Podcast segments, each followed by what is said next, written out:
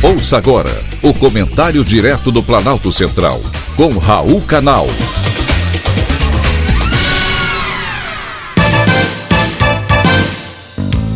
Queridos ouvintes e atentos escutantes, assunto de hoje: mulheres na política. Pensei que nessas eleições as mulheres teriam um maior comparecimento. Não é o que está acontecendo. Um levantamento feito pela Folha de São Paulo mostra que apenas um entre sete candidatos a governos estaduais são mulheres.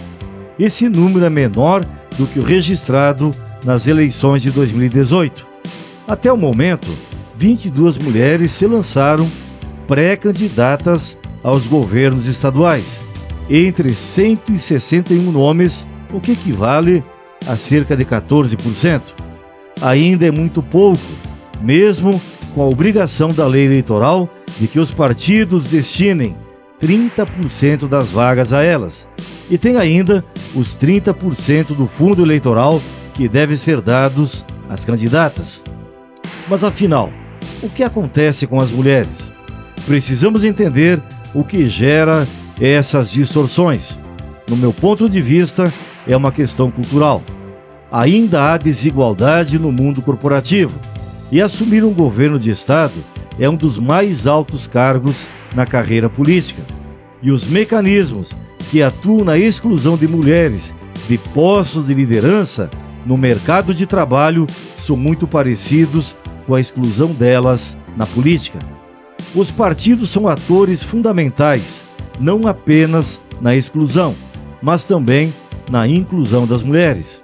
Eles são muito importantes para desenvolver o potencial das candidaturas e, se trabalharem para isso, podem ser grandes aliados na diminuição das desigualdades de gênero dentro da nossa política.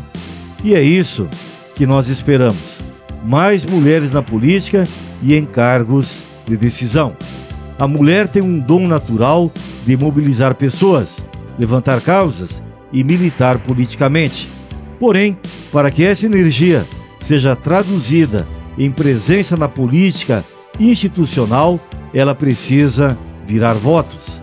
É preciso que as lideranças desses movimentos entrem para a política institucional, se filiem a um partido político, participem das atividades partidárias, se candidatem a vereadoras, prefeitas, deputados estaduais. Construir um capital político local é um dos principais meios de se cacifar para disputar uma vaga no Congresso Nacional. Mulheres que têm um cacife próprio e não apenas o sobrenome do marido ou do pai. Foi um privilégio ter conversado com você.